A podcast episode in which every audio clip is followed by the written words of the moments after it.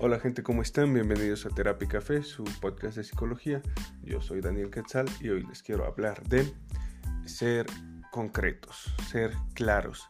Em, eh, me he estado topando estos días con, varias situaciones que veo en algunas plataformas o en la televisión en general de, o videos eh, que hay personas hablando y no son nada claros. ¿Qué pasa con no ser claros? Ya hemos hablado de dar por hecho. ¿Qué pasa cuando damos por hecho? Eh, en uno de estos capítulos.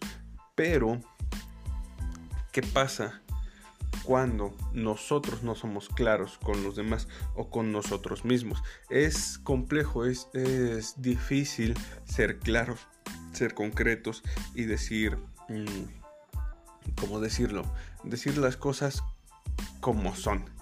Eh, algunos lo llamarán ser asertivos, que no es precisamente ser concreto, pero se acerca bastante.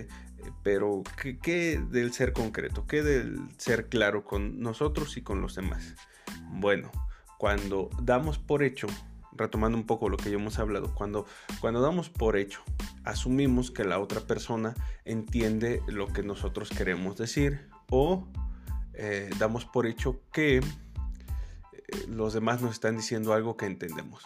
Esto es, podría ser una definición muy breve de, dar por hecho, pero el ser claro es diferente. El ser claro es tener la certeza que me estoy expresando con la mayor ah, verdad posible, con la mayor claridad posible, con ah, ¿cómo decirlo? E, es complejo, e, es, algo muy difícil, incluso a mí me cuesta ser claro en algunos momentos. Eh, Justo hace unas horas veía un noticiero donde una persona habló 10 minutos fácil sin decir nada. Solo daba usaba palabras pero no tenían ningún significado. Y creo que ser claro es esto, darle significado a las palabras que estamos diciendo. Eh, no voy a decir de qué hablaba, era un tema de política, pero en realidad jamás dijo nada. Entonces, ¿cómo le damos significado a las palabras que estamos utilizando? Eh, es importante porque para eso tenemos que tener la definición de cada palabra que estamos empleando, que estamos utilizando. Y requiere una habilidad y, una, y un compromiso ser claro, ¿no? un compromiso con nosotros y con los demás. Más allá de una mentira o no, de ser honestos o no, eh, la claridad tiene que ver con eh, no dejar espacio a dudas junto con el, el significado que le estoy dando a, las palabras, porque a veces hay miles de significados por ahí sueltos y utilizamos las palabras sin saber, ya lo he mencionado antes, ¿no? Por ejemplo, novios significa dos personas que están preparándose o esperando para casarse, ¿no? Y muchas veces confundimos ser pareja con ser novios. Entonces, ¿cuál es la intención? ¿Cuál es mi entendiere cuando estoy hablando? Qué tanto espacio estoy dejando entre las palabras para que el otro interprete lo que quiera. O qué tanto, eh, qué tanta es mi intención de que el otro interprete lo que quiera.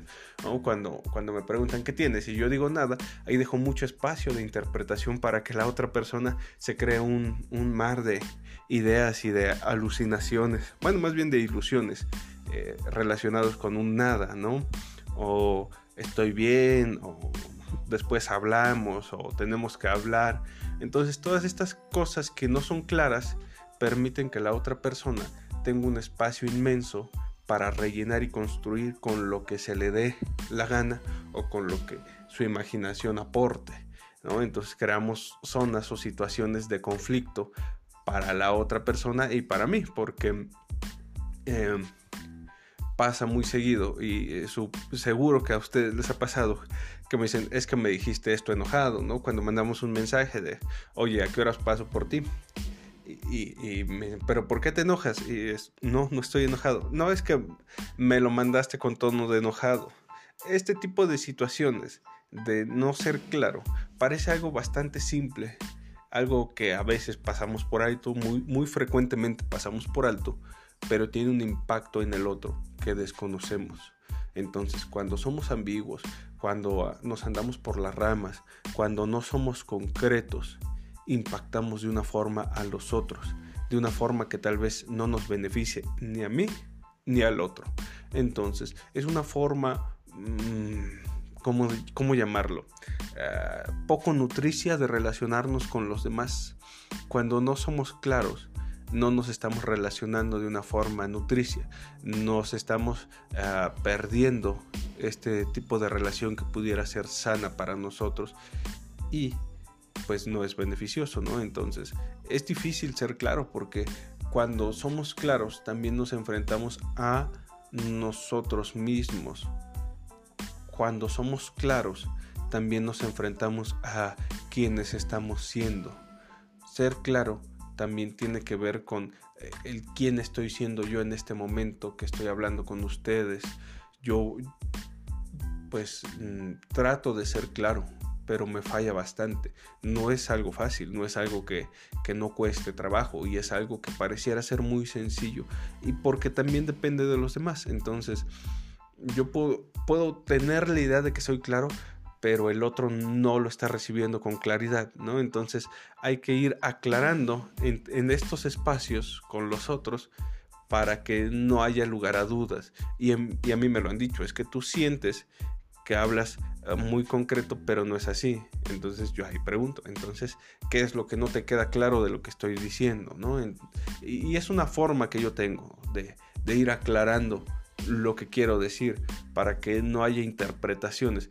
Somos seres que tendemos a interpretar. Esto es un hecho, ¿no? Eh, tendemos a rellenar los espacios que no comprendemos o que no tenemos los puntos para hacer la figura completa, entonces tendemos a rellenar esos espacios. Es por eso que podemos ver con tres puntos un triángulo y con cuatro puntos un cuadrado. Es por eso que podemos poner eh, imágenes a las constelaciones. Es por eso que podemos leer cuando faltan palabras, es por eso cuando faltan letras, disculpen, porque tendemos a rellenar espacios vacíos. Nuestro cerebro está diseñado, está programado para rellenar esos espacios vacíos. ¿Qué tiene que ver con la supervivencia, no? Si yo veo una cola y unas orejas saliendo detrás de un árbol, bueno, voy a pensar que hay un animal ahí, ¿no? Entonces mi cerebro rellena ese espacio y me puede decir que es un gran felino, ¿no? Entonces puedo escapar de él. E, es un tema de, supervivencia adaptado a esta situación social, ¿no? Entonces, si yo eh, recibo un mensaje de más tarde tenemos que hablar, voy a poner ahí en esos espacios una figura de peligro para asegurarme de escapar de ello. Entonces es una cuestión también biológica. Entonces eh, es, complejo, es difícil, no es algo que, que, que podamos hacer al primer intento se tiene que estar practicando una y otra vez, tenemos que estar aclarando una y otra vez y tenemos que estar aclarando siempre, aunque nosotros ya seamos claros, aunque después de mucho tiempo practicando la claridad con nosotros y con los otros, conmigo y con los otros, pues eh, se tiene que hacer constantemente, toda la vida. ¿Por qué? Porque no sabemos con quién nos vamos a relacionar, no sabemos si la otra persona tiene conceptos similares a los míos, que seguramente no. Eh, entonces, es este constante estar aclarándonos y aclarando a los demás.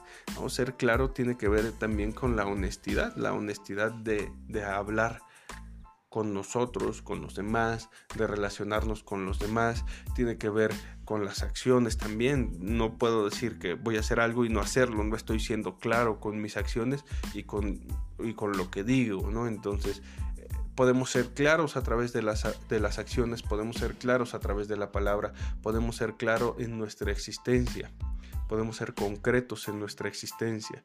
De hecho, lo más sano es ser claros con nosotros y con los demás para que estas interpretaciones no puedan eh, jugarnos en contra, por así decirlo. Y no es algo fácil ni para quien es claro ni para quien lo escucha, pero es más saludable, es más sano y nos deja mejores beneficios. Ser claro es eh, una... Mm, podríamos decir que es una forma muy saludable de relacionarnos. Y pues nada, eh, me despido aquí me despido en esta ocasión, en esta semana, con esta bonita frase de, déjenme un segundo, Jean-Paul Sartre, que dice, las palabras son pistolas cargadas. Entonces, muchas gracias por eh, seguirme escuchando, muchas gracias por compartir. Eh, si quieren eh, sugerir algún tema, si tienen alguna duda de lo que se ha hablado hasta ahora, pueden contactarme a través de la aplicación de Anchor, pueden contactarme a través de la página de Terapia y Café. ahí está también mi número de contacto si a alguien le interesa una sesión. Las sesiones pueden ser virtuales, entonces no hay ningún problema del lugar en el que nos escuchen. Y también están los platicatorios en la página de Facebook de Terapia Café y en el canal de YouTube de Terapia Café con las maestras Ana Yansen y Aline. Estamos tocando otros temas, es otro formato, otra plataforma y pues nada, muchísimas gracias. Nos vemos la siguiente semana.